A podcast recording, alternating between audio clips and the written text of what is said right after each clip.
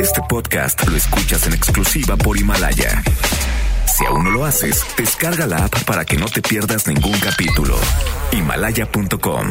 MBS Noticias presenta a Víctor Sánchez Baños, el trasfondo de la política y los negocios.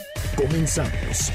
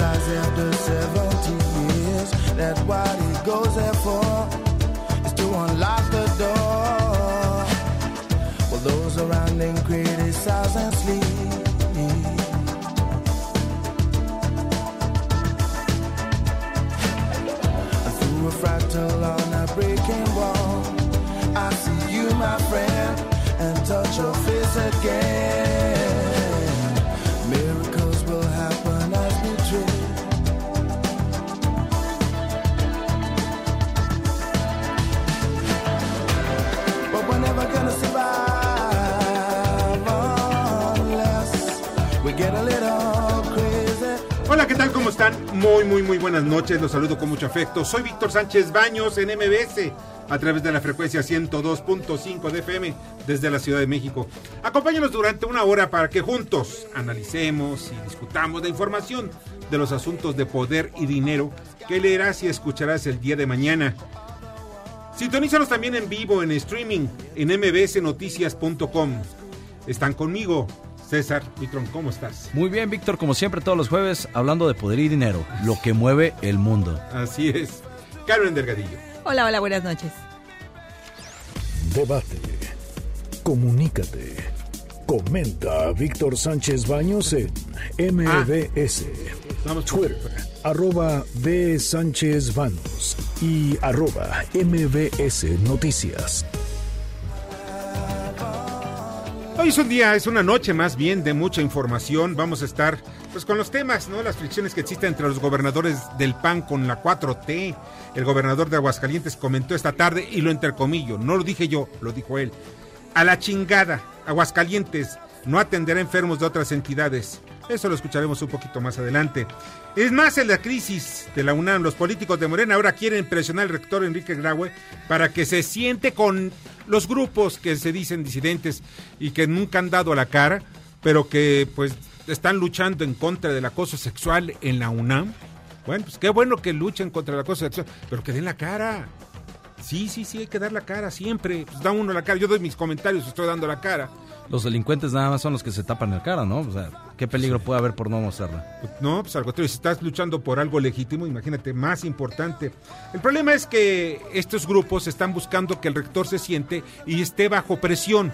¿Para qué? Porque quieren derrumbarlo. Y uno de ellos es uno de los políticos más, llega a decir un calificativo, pero pues que no, no merece ni siquiera ser mencionado, es el innombrable, que le dijo desde la tribuna, la tribuna de la Cámara de Diputados, que el señor Graue se siente Sí, ¿por qué? Porque pues este es uno de los señores de Morena que quieren apoderarse de la UNAM. Porque, ya lo dije ayer, dinero, poder y sobre todo el adoctrinamiento de los jóvenes y utilizarlos como carne de cañón. Ellos saben perfectamente, ya se dieron a conocer cuatro grupos que están tratando de movilizar a todos los estudiantes. Sin embargo, estos cuatro grupos no llegan ni siquiera a 500, a 500 que son los que están moviéndose en diversas escuelas para apoderarse. En algunas escuelas han sido rechazados, como pasó en, la FES Acatlán, como eh, pasó en arquitectura y derecho. Veamos claramente, no son aceptados por la mayoría de los estudiantes y ellos, pues que se vayan. Y por otra parte, vamos a estar también viendo lo asunto de los, eh, bueno, hay un, hace unos minutos, hace un poquito más de una hora, pues eh, fue eh, un sentenciado a muerte en Texas por haber matado a su familia, pues ya fue ejecutado, ejecutado con una inyección letal. De esto también vamos a estar platicando a través de nuestra corresponsal allá en Houston, Texas, Patricia Estrada. Pero miren, tengo el gusto y la verdad me da de verdad muchísimo gusto platicar con mi compañera, con mi compañera, primero mi compañera periodista, amiga y compañera también aquí en MBS Radio, Ana Francisca Vega. ¿Cómo estás, Ana Francisca? Hola Víctor, mucho, muchas gracias, muchos saludos a toda la gente que te está escuchando, a todo el auditorio de MBS. Feliz de estar aquí contigo. Oye, yo más feliz tenerte aquí con nosotros, imagínate. Oye, Ana ¿Eh? Francisca, uno, bueno, tengo que buscar siempre un pretexto, ¿no? Y el pretexto ideal fue precisamente tu libro que, que lo editó Editorial Planeta, que se llama An- Mexicanos como yo, 50 personajes que hacen de este país un lugar fantástico. ¿Qué Oye, tal, lo eh? vi y me gustó porque, es, mira, muy ameno, está muy, y como lo, mane- lo manejas también en, tu, en una parte de tu libro, está como para, eh, pues que lo pueda también leer un niño Claro. con toda la confianza y, y además, y se puede distraer y puede hacer algunas anotaciones, como se hacen en los libros. A mí, yo, si vean mis libros, están todos llenos de, de- de datos y anotaciones. Todo un Que glosario. se usen, ¿no? Que se usen. Así es, así es. A ver, platícame de tu libro. Pues mira, la idea, eh, sí, es un libro pensado para niños y para adolescentes, digamos, para, para, para chicos de, de, digamos, de cualquier edad, pero sobre todo como que un poco mi intención era, eh, yo tengo una hija chiquita, tengo una hija de seis años, y, y de pronto decía, pues, ¿cómo le explico a esta niña que crece en un contexto difícil de país, porque hay que decirlo, pues crece Sí. en contextos eh, pues de, de mucha violencia, de muchas malas noticias, ¿no? Este, de pronto las sobremesas son son abrumadoras, ¿no? Y, y cómo explicarle a una niña o a toda una generación de niños que México, pues es un país maravilloso y que eh, y que en México mm, pues hay esperanza y que en México se pueden hacer cosas padrísimas porque hay gente que las está haciendo hoy y que las ha hecho en el pasado este y que hay oportunidad y que uno pues con un poquito de esfuerzo y, y, y con descubrir un poco tu pasión puedes hacer muchas cosas y entonces la idea es esa es presentar pues ese mosaico que somos los mexicanos eh, a través de 50 personajes que pues que me parecían que transmitían muchas de las de las cosas que quería yo platicar un poco con, con estas nuevas generaciones Claro. y por eso sale este el libro y pues como tú dices es un libro que hay que usar no este porque está lleno de, de actividades Y de de- anécdotas, porque también veo que es, es diferente, no es un libro de, de- biografías. no no no- es o sea no es no, no es como la monografía que íbamos a comprar a las papelerías no Así Este, es. es, es un libro que trata de pues de acercar de- de- con un lenguaje muy sencillo a, a los niños a estas vidas este maravillosas Fíjate que estoy ahorita a abrir rápidamente el libro y en la página donde habla de Gilberto Rincón Gallardo. Poca gente puede acordarse de él. Fue un político sui generis, un hombre pues de verdad, a a mí eh, un hombre admirable, admirable más que como político, como ser humano. Sí, pues fíjate que es el único hombre político que entró a la lista, Sí. hay que decirlo. Este, no porque no haya personajes valiosos, sino porque creo que ya los hemos visto y los hemos revisto y los hemos conocido este, desde siempre, ¿no? Este. Benito Juárez, etcétera, ya los conocemos. Eh, eh, Gilberto Rincón Gallardo yo lo, lo- lo decidí incluir ahí porque fue eh, el primer eh, la primera persona que puso el tema de la discapacidad en la agenda pública y en el centro de lo que de lo que tendría que ser que es un, un tema de acceso y de y de derechos no Claro. Eh, y, y- y creo que es valiosísimo justo por ese legado porque a partir de él pasaron un montón de cosas en, en el tema de discapacidad y de inclusión Sí. y, y, y me- y me- yo también coincido contigo es admirable no es, Sí. es un personaje Es un personajazo, como dices. Y tienes a muchos personajes que, mira, algunos ya empiezan a olvidarse, por ejemplo, de Agustín Lara. qué tal Sí, sí, sí, ya se empiezan a olvidar, hay muchísimos más de, de aquella época, pero él fue un ícono cultural, no es independientemente de la música que escribió, es un ícono cultural que Sí. dejó huella en muchas generaciones, desde poquito de la segunda, ¿de qué será? Desde los años 30, 40, 50. Así es. Qué chistoso que menciones a, a Agustín Lara porque justamente eh, pues es un es un hombre con una cantidad de facetas impresionantes, ¿no? O sea, uno eh, digo hay libros, muchos libros escritos sobre la vida de Agustín Lara, eh, pero justo esa biografía es un ejemplo de lo que traté de, hacer, como tratar de, de, de- de- de plasmar en, en las páginas, porque son textos muy cortitos, pues finalmente son textos para, para niños, pues, son textos muy cortos, eh, algunos de los datos que creo que les pueden eh, pues como atraer, ¿no? Claro. Y, y invitar a pensar en muchas cosas o a investigar más. Y uno de los datos que a mí me llamó más la atención de, de Agustín Lara es que a los 12 años él le dijo a su mamá que eh, lo habían aceptado en un trabajo de medio tiempo como telegrafista eh, por las noches y en realidad pues se iba a los 12 años, ¿eh? se iba eh, pues a tocar a piano a los bares, ¿no? Y ahí empezó, ¿no? A los 12 años y su mamá pensaba que estaba en la oficina de telégrafos de la esquina y Agustín Lara en realidad estaba haciendo lo que le apasionaba, ¿no? Entonces, son como estos pequeños datos que creo que pueden acercar mucho a lectores jóvenes a, a ciertas vidas y a ciertas cosas que, que, pues para mí valen mucho la pena, ¿no? Fíjate que físicamente él tenía un, le llaman charrasca, una, una cicatriz en el rostro. Sí, Sí, claro. Y además, eh, pues, bueno, yo no soy quien para decir si era guapo o no era guapo, pero era muy atractivo para, para, las, para las artistas de aquella época. Estuvo incluso con María Félix, fue su Claro. mujer. O María sea, Félix, que también está en el libro. Así es. Y es otra vida también eh, impresionante, llena de, de- de- llena de vida. Esa es Pues expresión. una persona que no dejó que nadie la definiera, ¿no? Este, Y creo que también ese es uno de los aprendizajes eh, importantes. Sí, así es. Oye, pues eh, tu libro ya está en todas las librerías. Ya anda por todos lados, en cualquier librería lo pueden encontrar, lo pueden encontrar también en línea. ¿En Amazon? Y pues para sus hijos, para sus sobrinos, para sus nietos, para ustedes mismos, mucha gente grande también, ya adultos me han dicho, oye, lo compré, me encantó, está divertidísimo. Este es un libro, pues eso, para para recordar buenas historias, de pronto hay algunas que no sabíamos mucho, o hay, hay, hay historias de personas totalmente desconocidas o no, no, no son famosas, digamos, y, y creo que se puede, pues está muy entretenido, está interesante y, y, y, pues los invito a que lo vean, a que lo usen y a que me escriban, que me cuenten qué les pareció. Claro que sí, yo, también ya lo, lo ojeé, te soy honesto, pero lo voy a leer. Y lo voy Luego me ahí, ¿eh? dices cuál es tu favorito.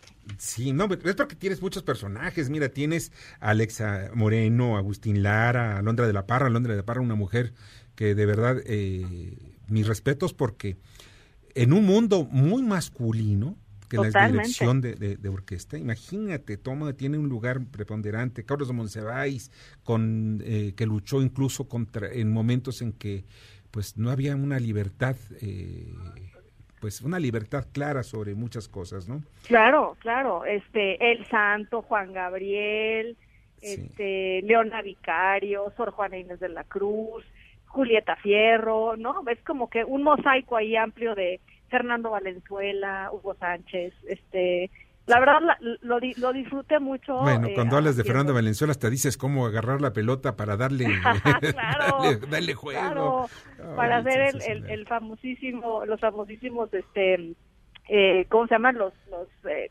eh, lo- los, los lanzamientos de Fernando, en Sí. fin. Este, La bola de nudillos, como le decían, sí. Exactamente, ¿no? Sí. Estuvo, estuvo, la verdad, padrísimo. Ojalá que lo, lo puedan ver y, y lo disfruten tanto como yo lo, lo disfruté haciéndolo, la verdad. No, pues ya me imagino que sí lo has de haber disfrutado y mucho, y además lo, lo está perfectamente diseñado, no bien, perfectamente. Te felicito, Ana Francisca, por este, por este gran Víctor. esfuerzo.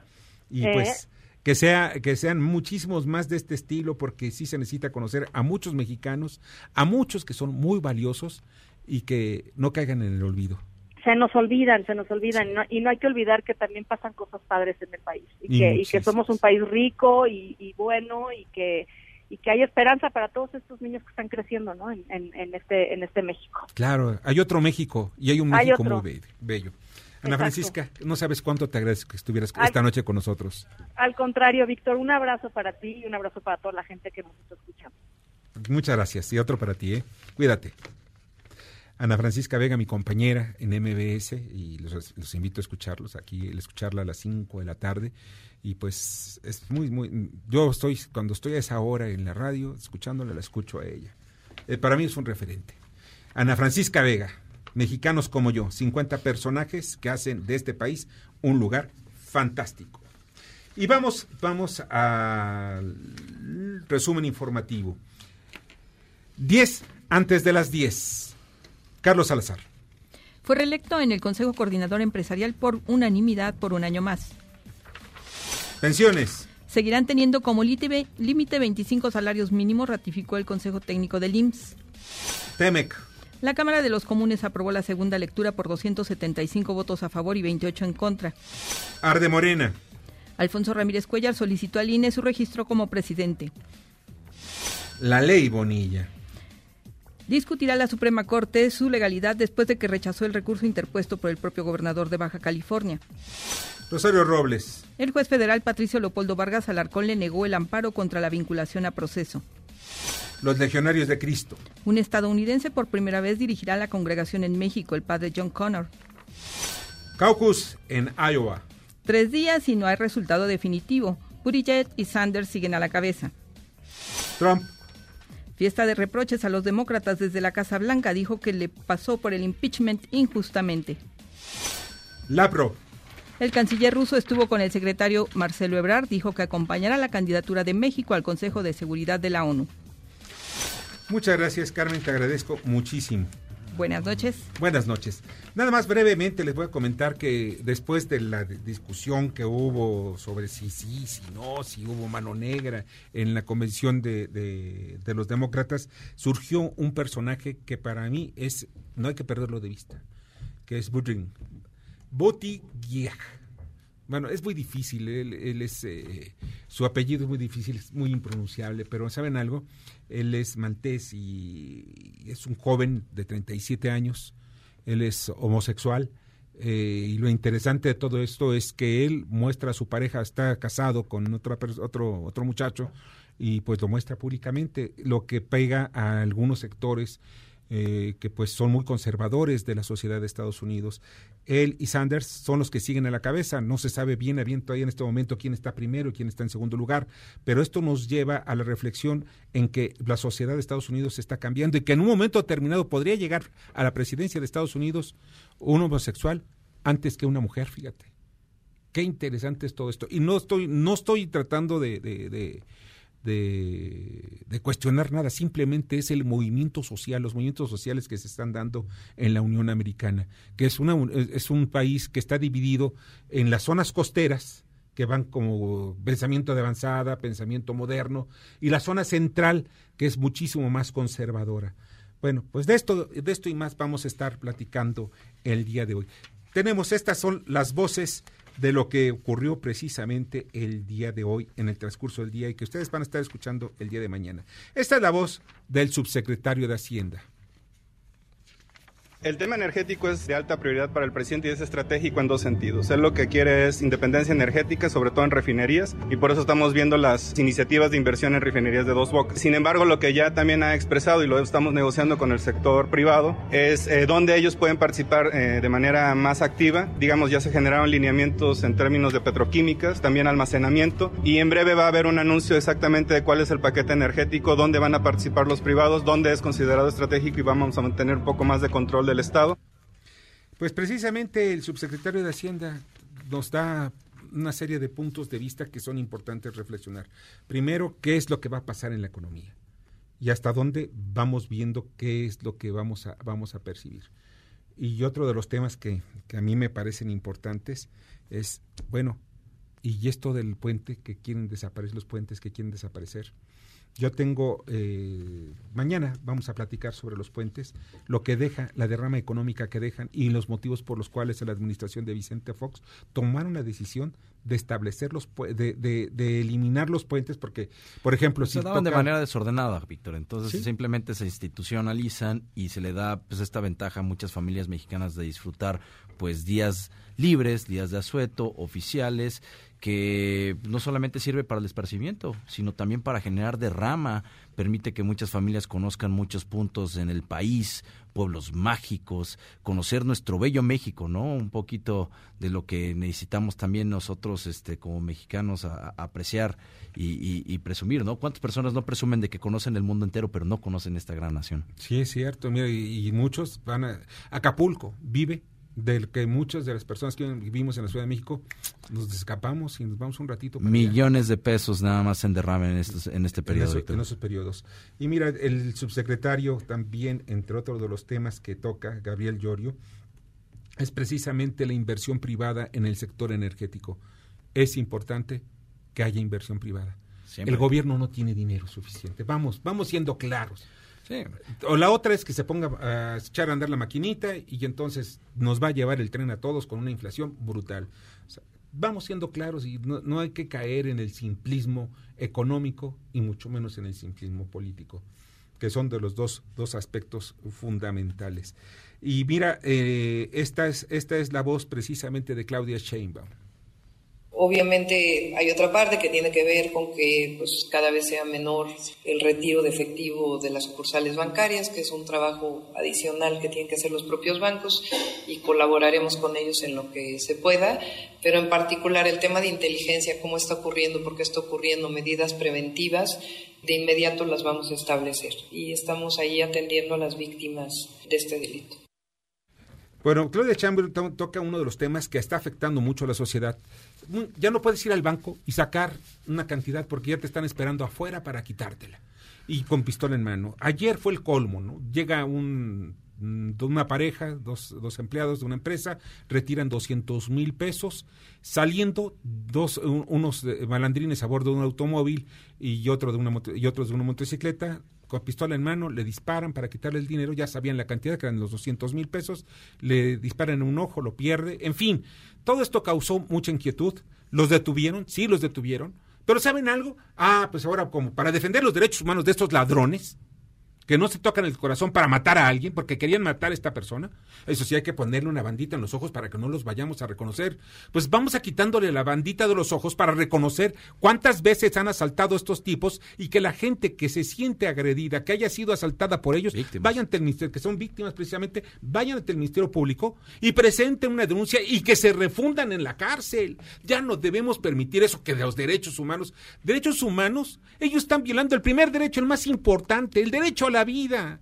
¿Por qué razón vamos a permitir que lleguen y por quitarnos unos pesos, miles de pesos quizás, que son producto de una vida legítima, lícita, lleguen estos a robarla? Exacto, simplemente no podemos tratar igual a los desiguales, ¿no? Estas personas que no están respetando el Estado de Derecho, eh, no les podemos dar esa condición de, ni se comportan como humanos. Perfecto, eso es lo que necesitamos ya. Y además, eh, eso de poner la bandita, qué ridículos. Pero nuestros legisladores, no sé a quién estaban defendiendo. Yo creo que ellos mismos, ¿no? Porque quieren ponerse el antifaz de, el antifaz de mapaches. Ay, que abran sus ojitos. No, no, no, no. De veras, da mucho coraje. Ya no pueden ni burlarse de ellos porque. Esta es la voz de Martín Orozco, el gobernador del estado de Aguascalientes. El servicio de salud del Estado son dos rubros muy importantes. Uno es atención de casi el 25% de foráneos o sea, sí, o sea, eh, estados que no son de Aguascalientes a la chica. O sea, de entrada, si te quedas, o sea, yo no puedo atender a estados y, a, y porque se me lleva un, aproximadamente de cerca del 25%. Bueno, pues fue muy claro, ¿no? Y no sé si, desde el punto de vista de los panistas, pues él tiene razón, porque dice, bueno, nosotros vamos a pagar nuestro sistema de salud, entonces si viene alguien de otro estado, pues que paguen ellos. Miren, yo sí veo aquí ya una cerrazón por parte de, de algunos gobernadores en no querer abrirse. Vamos a ver, vamos a hacer universal el servicio a la salud. Punto. Yo sé que esto implica muchas cosas, sobre todo quitarle el control de los hospitales y de una bandera política a muchos gobiernos y muchos partidos políticos, pero vamos haciendo, siendo muy claros. Necesitamos que sea universal. Oye, tú vas de la Ciudad de México, llegas a Aguascalientes, a Guanajuato, o, o mire, Chihuahua, cualquier estado, el que tú quieras, del PRI, del PAN, de cualquier parte, de Morena, y pues necesitas atención médica, pues que te la den si no tienes un seguro, un seguro de gastos médicos, porque en México no los puede tener mucha gente porque son muy caros, pues que te lo den un servicio público, que te den medicinas, que te den hospitalización, o sea, ¿por qué no? Pero sin embargo, la lucha hoy ya son posturas políticas, ya no es precisamente un asunto de dinero, porque pues les van a dar dinero, sí cierto, van a tener su dinero, pero lo que a mí me duele como mexicano es de que pues no podamos ponernos de acuerdo. Nuestra clase política siempre está peleada. Esta es la voz rápidamente de Recarero Arias, quien es el director de la AMS. En el primer año de esta administración, de, la administración del presidente López Obrador, el porcentaje del robo de vehículos asegurados con violencia fue del 60%, bajó dos puntos porcentuales respecto al último año de gobierno anterior. Entonces, estamos viendo tanto el este, fenómeno de robo con violencia como los datos de robo, o sea que hay información muy interesante. y también este, los porcentajes de, de violencia respecto del total. Pues es eso, la violencia, el robo con violencia de automóviles es algo que sigue creciendo. Pero pues al menos dos puntos porcentuales son buenos que haya bajado el robo. Pues, ojalá así sea todo. Vamos a una breve pausa comercial. Escuchas a Víctor Sánchez Baños. Vamos a una pausa y continuamos. Este podcast lo escuchas en exclusiva por Himalaya. Víctor Sánchez Baños en MBS Noticias. Continuamos. Ahora vamos con el dato útil. De acuerdo con la Secretaría de Turismo, los tres fines de semana largos de 2019 dejaron una derrama de casi 11 millones de pesos y ocupaciones hoteleras superiores a 60%. Debate. Comunícate. Da tus opiniones a Víctor Sánchez Baños en MBS. Teléfono en cabina 5566 1025.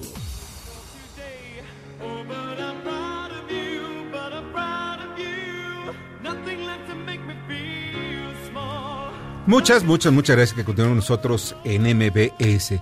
Y hay un tema que siempre es importante discutirlo porque se nos volvió parte del paisaje ya, que es la extinción de dominio. Y precisamente para practicar sobre ello se encuentra con nosotros, y le agradezco muchísimo, al doctor Jorge Eduardo González Guaida. ¿Cómo estás? Víctor, muy buenas noches. Muy Gracias bien, muchas gracias. No, al contrario.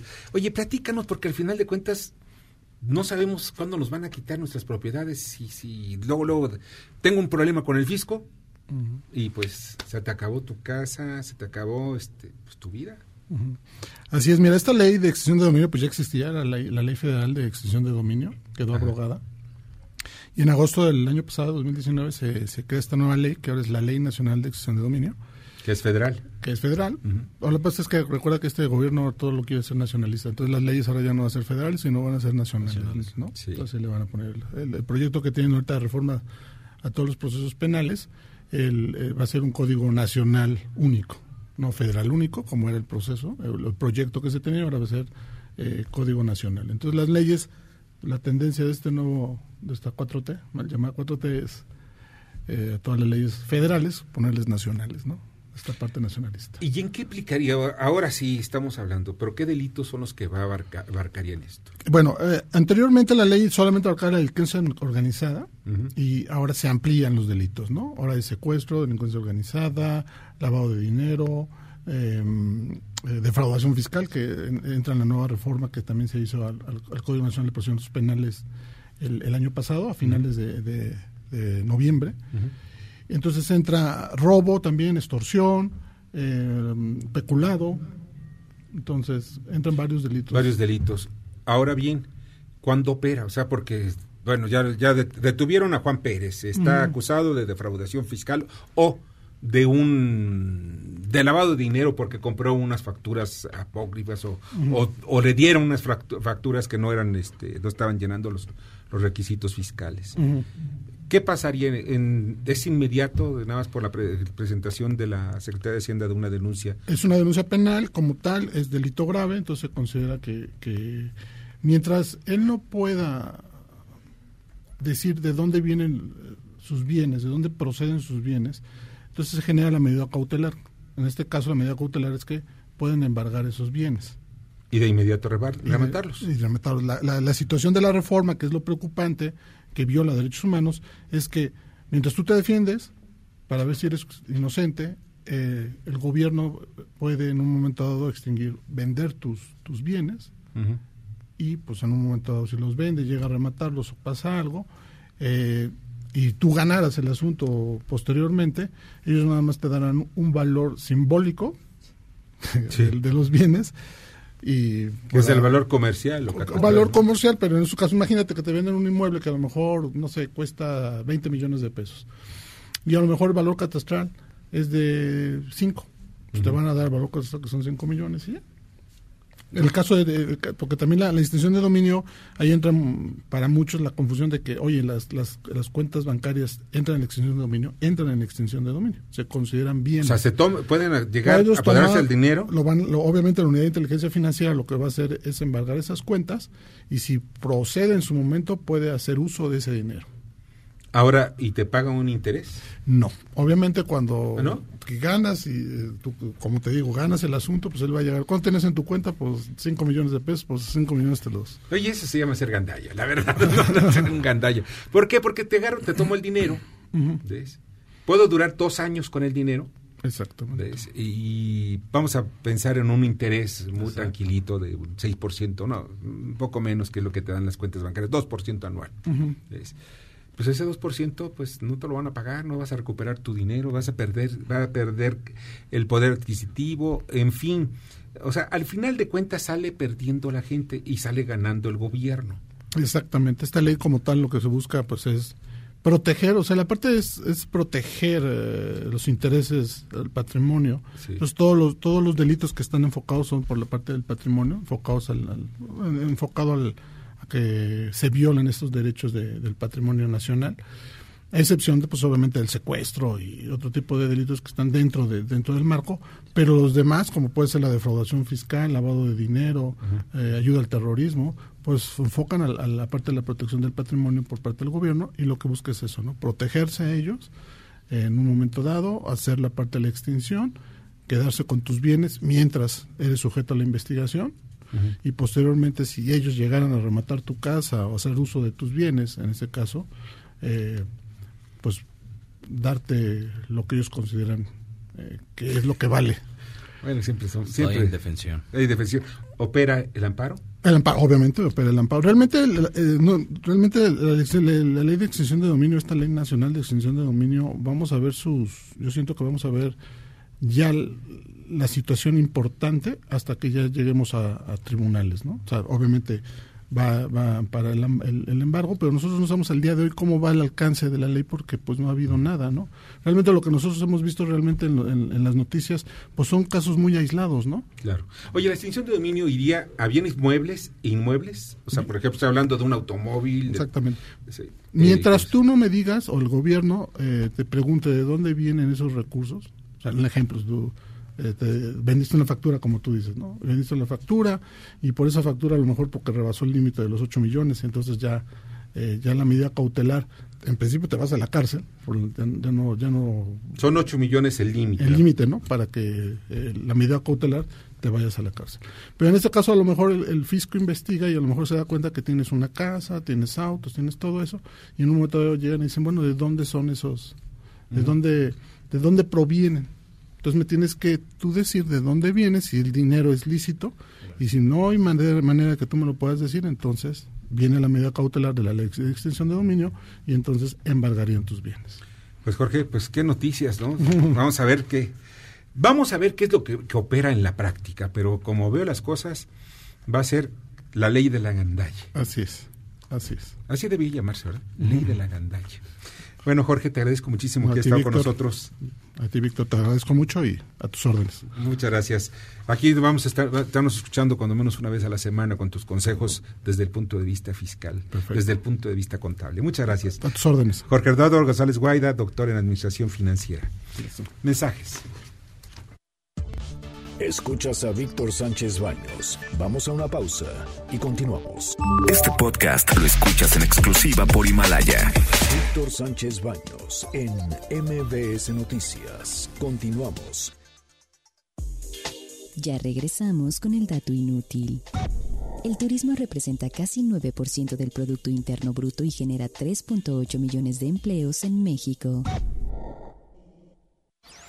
Debate. Comunícate. Comenta a Víctor Sánchez Baños en MBS. Twitter, arroba B. Sánchez Baños y arroba MBS Noticias.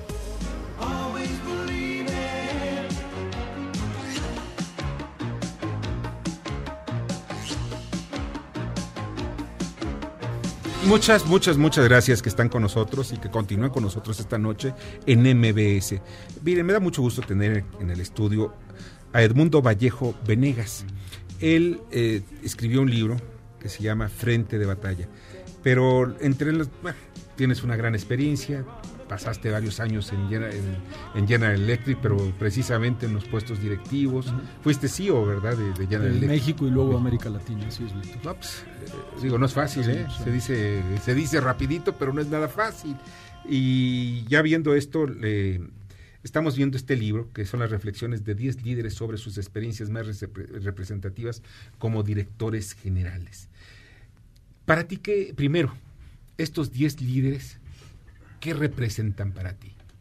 Bueno, Víctor, antes que nada, buenas noches, muchas gracias por la invitación, es un, es un honor estar aquí. Este es un libro que trata de capturar historias, anécdotas, experiencias de, como tú dices, 10 líderes que fueron responsables de empresas transnacionales por América Latina. Obviamente todos ellos aprendieron mucho, todas ellas aprendieron mucho, pero es una pena que se quede en el cajón de los recuerdos esas, esas anécdotas, esas historias. Y entonces eh, surgió la idea de crear este libro. Invité yo a todos estos autores y autoras. El prólogo me hizo favor de escribirlo la maestra Gabriela Ramos, la directora de la OSD. Sí. Eh, y creo que el prólogo también es igualmente interesante. Fíjate que leí, eh, leí tu libro, una, no lo he leído completo, te voy a ser honesto, pero pues hay, dan, sus experiencias son consejos al final de cuentas. O sea, es como alguien que ya recorrió el camino y tú ya puedes decir, ah, bueno, pues ya por aquí hay un árbol, por aquí hay un hoyo y hay que evitarlo. Pero, ¿qué es lo que, lo que lleva en sí? ¿Cuál es el común denominador de estos líderes, incluido tú? Yo te diría, Víctor, que entre dos o tres comunes denominadores, pero uno de ellos es un lenguaje muy aterrizado. Es un lenguaje que por diseño no es rebuscado, no es sofisticado. Todos estos líderes, por supuesto, puesto que podrían utilizar lenguajes eh, complejos, pero es anecdótico. Eh, eh, otro común denominador me parece que te cuentan errores que cometieron, lecciones que aprendieron. Eh, el sentimiento en cada uno de los capítulos es como si estuvieras conversando con ellos y con ellas.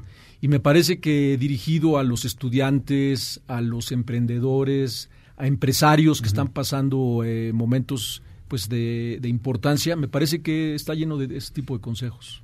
Fíjate que entre, entre varios, eh, vamos a ver, coachings que, que, hay en el mundo, muchas veces te dicen, debes fracasar debes tener malas experiencias para que aprendas de esos fracasos y de esas malas experiencias.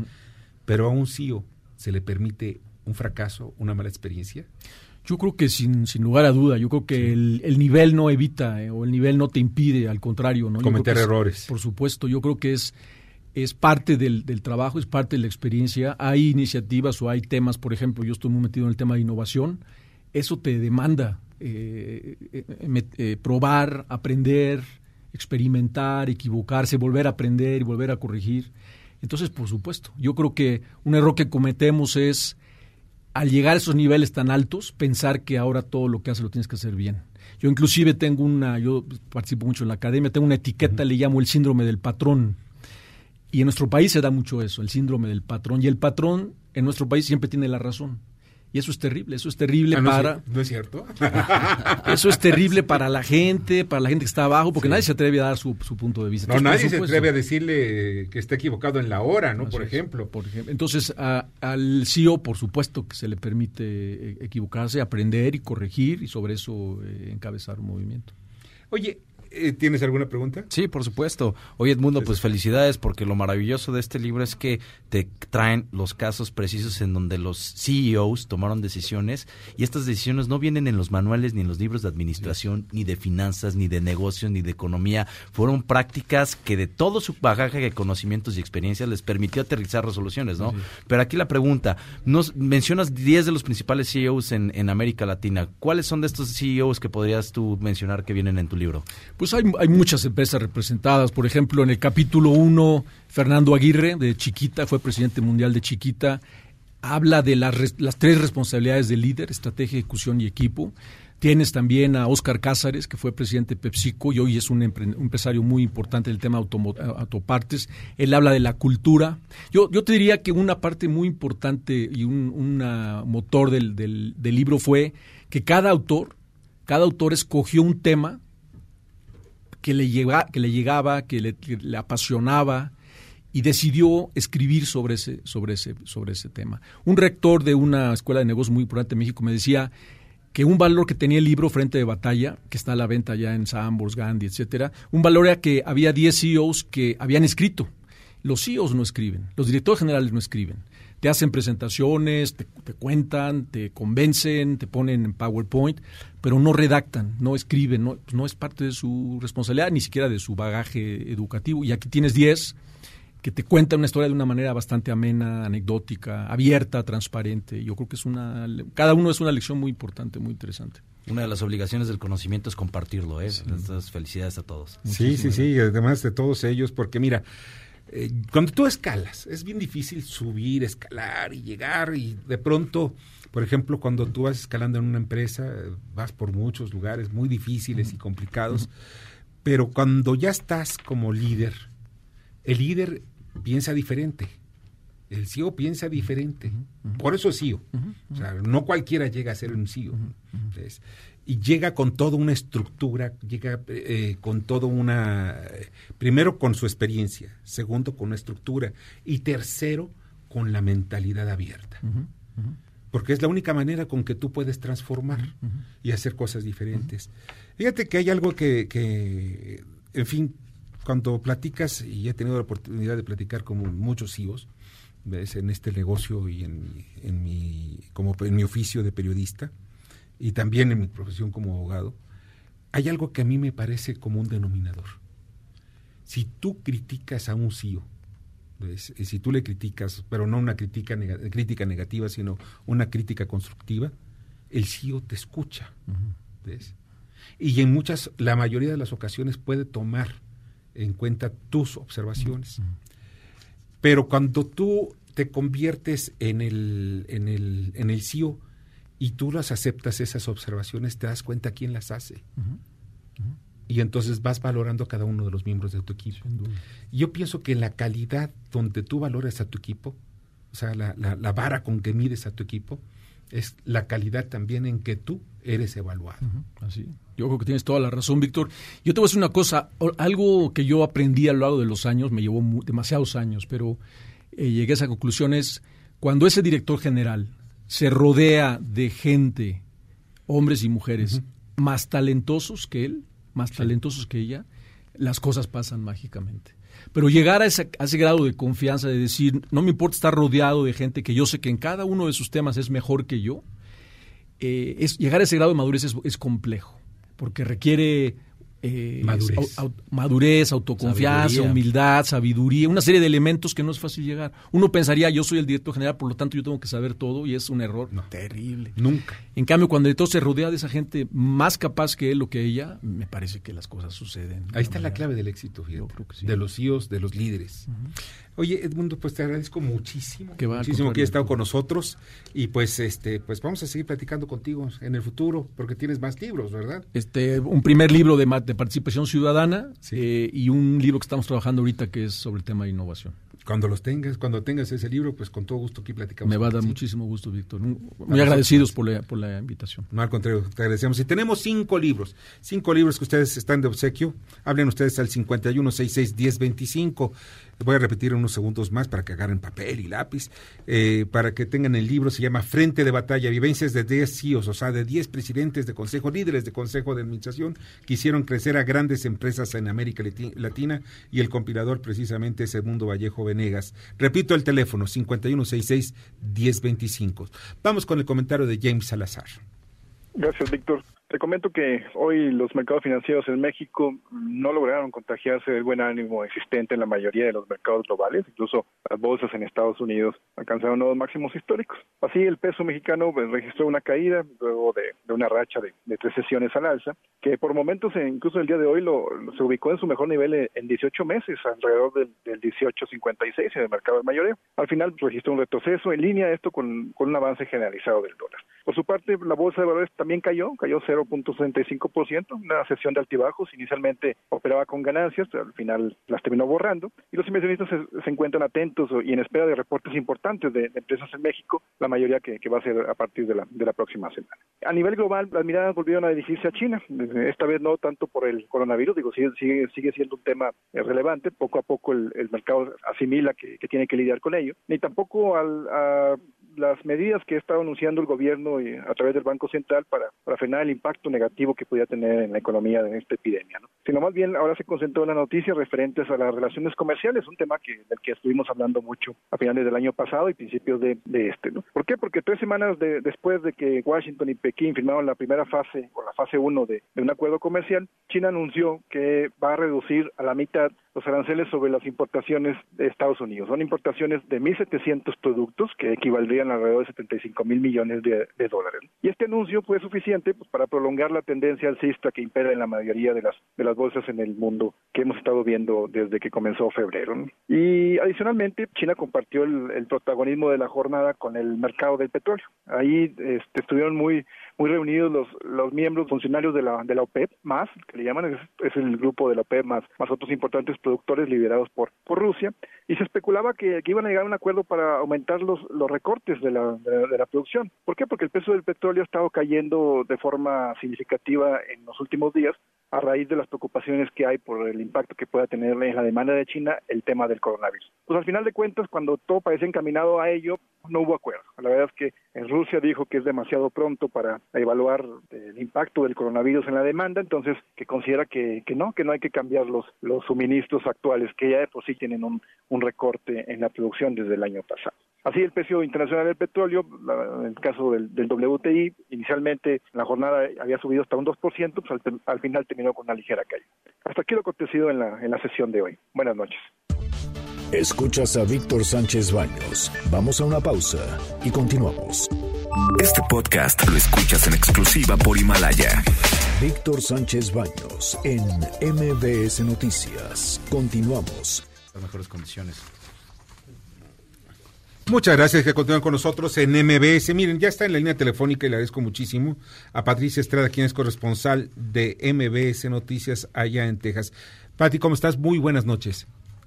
Hola, ¿qué tal, Víctor? Muy buenas noches. Buenas noches a tu auditorio. Te saludo con mucho gusto acá desde el estado de Texas. Este, oye, pues ya eh, se cumplió la sentencia en contra de este este hombre, ¿no? Que mató a toda su familia allá en el 2003, ¿verdad? 2002. 2002. En el 2002. Y fue Así sentenciado es. en el 2003, ¿verdad?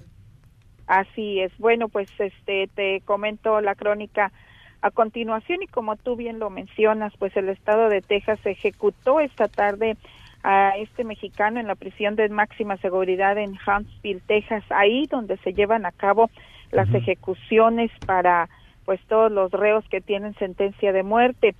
Sentencia que este mexicano recibió por el homicidio en Dallas, Texas, de cinco miembros de su familia en hechos que ocurrieron en el 2002. Abel Ochoa, originario de Durango, México, fue ejecutado con inyección letal poco después de que la Suprema Corte pues ya eh, le negara por última vez esta petición de clemencia. Fue pronunciado muerto a las 6:48 de la tarde, unos 23 minutos después de haber recibido la inyección que le cortaría la existencia. En el 2003, Ochoa fue sentenciado. Los hechos los cometió en el 2002, pero hasta el 2003, pues fue cuando eh, se le dio la sentencia de pena de muerte al asesinar un año antes a su esposa, a sus dos hijas de siete años y de nueve meses de edad. Ese mismo día también asesinó a su cuñada y al suegro. Otra cuñada quedó gravemente herida y fue precisamente ella quien pidió auxilio. Los fiscales, eh, Víctor, aseguraron que Ochoa pues enfureció el día de la balacera, enloquecido por las grandes dosis de cocaína que había consumido ese día y se molestó por no tener dinero para comprar más droga, por lo que comenzó a disparar a diestra y siniestra dentro de la casa aquel agosto del 2002 en un vecindario bastante hispano en la ciudad de Dallas, Texas. Hoy que lo ejecutaron dijo lo siguiente como sus uh -huh. últimas palabras. Quiero disculparme con mis suegros por causar todo este dolor emocional atado a la camilla de la Cámara de la Muerte y mirando a varios de los familiares de sus víctimas que observaban a través de una ventana a metros de él. Los amo y considero a todos mis hermanos que nunca tuve.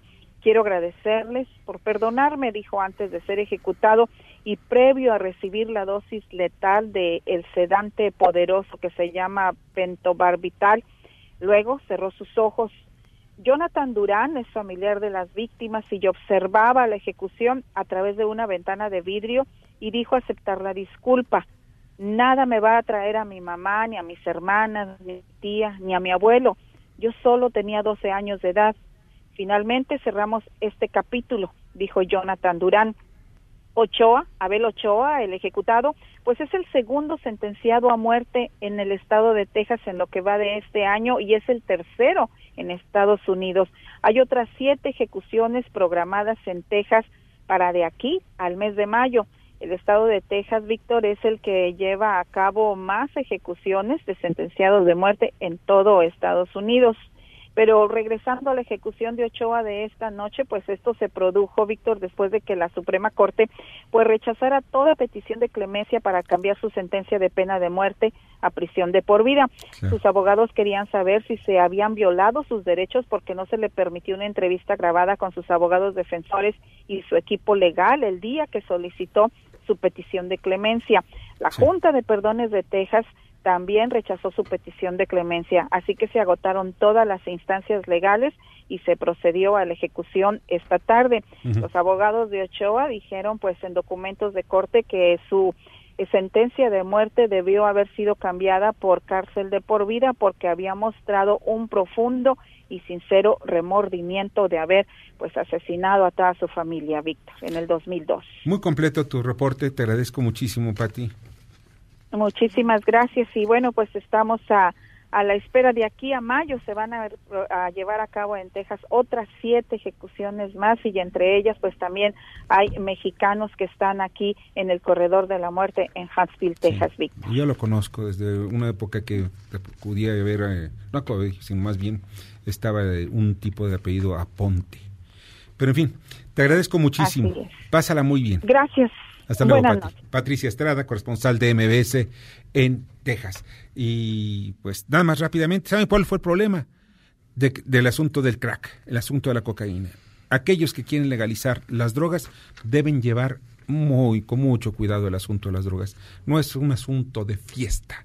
Vamos a las columnas político-financieras que leerán ustedes el día de mañana en los periódicos diarios de la Ciudad de México. Lili Arellano la UNAM y sus encapuchados son todo un misterio y una forma nuevamente de hacernos ver que no existe ningún aparato de inteligencia confiable en el país. Dicen que van a identificar los encapuchados. Pues ya veremos. En fin, la violencia de género, esa es una gran mentira. Son tantas promesas incumplidas a los estudiantes y sobre todo dejarlos sin un futuro asegurado. Esto y más en Estado de los Estados de Lidia Arellano, en las redes sociales y en los periódicos del interior del país. Gracias y buenas noches. Muchas gracias, Lilia. José Antonio Chávez. Mañana en la columna aquí en el Congreso que se publica en el diario Ovaciones, llevamos como tema la visita que hizo el presidente Andrés Manuel López Obrador a Querétaro para celebrar el 103 aniversario de la promulgación de la Constitución. Desde luego que fue un evento que permitió al gobernador anfitrión Francisco Pancho Domínguez despedirse como presidente de la CONAGO. Eso sí, hizo un llamado para restaurar la concordia desde arriba, es decir, desde la primer magistratura hasta el servidor más modesto. Esto y más mañana en la columna. Gracias, Víctor. Buenas noches. Muchas gracias, José Antonio. Rogelio Varela. Muchas gracias, Víctor. Buenas noches a todos. El mercado de bolsas de plástico migrará a bolsas compostables de acuerdo a una norma que ya trabaja la Ciudad de México. Mañana en corporativo en el Heraldo de México. Muchas gracias, te agradezco muchísimo, Rogelio. Francisco Rodríguez. Te comento que la columna que se publicará mañana en www.indicepolitico.com lleva como título Reforma Fiscal para exprimirnos o solo para asustarnos. La verdad es que, aunque el presidente de la República anunció en su primera conferencia mañanera de este año que no habría reforma fiscal, que no habría más impuestos, que no habría más endeudamiento, estamos viendo que todo está subiendo, todos los servicios que presta la administración están subiendo de costo. De eso te platico más mañana en el índice político. Mientras tanto, te deseo como siempre buenas gracias y muchas, muchas noches. Muchas noches, Paco. Muchas gracias. Julio Brito. Fíjate que daba la impresión que para diciembre del 2019, o sea, del año pasado, las autoridades ambientales iban a aplazar la modernización de la norma 044 que radica en aplicar estándares de emisión de gases similares a la norma de Euro 6 para el autotransporte federal de carga y pasaje, que de acuerdo al cronograma deberá aplicarse a partir del primer día del próximo año. Estos temas y otros más en nuestra columna Riesgos y Rendimientos que se publica toda la semana en el periódico La Crónica de hoy. Muchas gracias, Julio. Arturo Dam. Víctor, Radio Escuchas, ¿cómo están ustedes? El día de mañana, en mi columna Pesos y Contrapesos, analizo cuáles son las expectativas en materia de inflación y, por lo tanto, del poder adquisitivo de nuestro dinero para este 2020 y 2021 en función de los resultados de la última encuesta que el Banco de México levantó entre los principales especialistas en economía del sector privado. Mañana viernes en pesos y contrapesos en el diario La Razón. Muchas gracias Arturo. Adrián Trejo. Parece ser que la reforma al sistema penal no pasará en este periodo de sesiones en el Congreso. Lo que sí se presentará es una iniciativa que reforma las leyes y reglamentos que rigen al Poder Judicial, es decir, a la Suprema Corte de Justicia de la Nación. Así que de este tema y otros más les contamos en la Divisa del Poder, la columna que ustedes pueden consultar diariamente en el periódico 24 horas. Buenas noches, buen fin de semana. Muy buenas noches, pásala muy bien, Adrián. Darío Celis. Mañana en la columna La Cuarta Transformación del periódico El Financiero vamos a platicar del avance que registra la refinería de Dos Bocas, este proyecto insignia de la 4T. El próximo lunes se van a cumplir 10 meses de que arrancaron los trabajos y las tres compañías o consorcios que ganaron los principales paquetes experimentan avances significativos. Samsung 52%, la dupla de ICA Fluor 50% y KBR 34%. Esto vamos a platicar mañana en la columna La Cuarta Transformación del periódico El Financiero. Buenas noches. Buenas noches, te agradezco mucho Darío. Y mañana también, Poder Dinero, pues ustedes pueden leer mi columna en donde hablo de Trump, el ensoberbecido tras el impeachment, o sea, cuando fue liberado. Y las matemáticas legislativas sobre la ley. Hubo delito, pero la política lo liberó y pues tapar el rostro de los zampones, lo que les comenté hace un momento. Ya nos vamos. Les agradezco mucho que hayan estado conmigo esta noche. Muchas gracias, César Buitrón. Víctor, por supuesto, como siempre, feliz de estar aquí todos los jueves platicando de poder y dinero. Saludos a todo el auditorio. Esther Aduna. Saludos a todo el auditorio. Buenas noches. Muy buenas noches y pues te esperamos el martes. Sí, claro que sí. En la producción, Jorge Romero. En la información, Carmen Delgadillo. En la asistencia de redacción, Fernando Moxuma. En los controles, Michael Amador. Eh, muchas gracias también a Bernardo Sebastián. Yo soy Víctor Sánchez Baños. Deseo que pase una noche extraordinaria. Las opiniones vertidas en este programa son única y exclusivamente de estricta responsabilidad de quien las expresa. MBS Noticias presentó a Víctor Sánchez Baños, el trasfondo de la política y los negocios. Este podcast lo escuchas en exclusiva por Himalaya. Si aún no lo haces, descarga la app para que no te pierdas ningún capítulo. Himalaya.com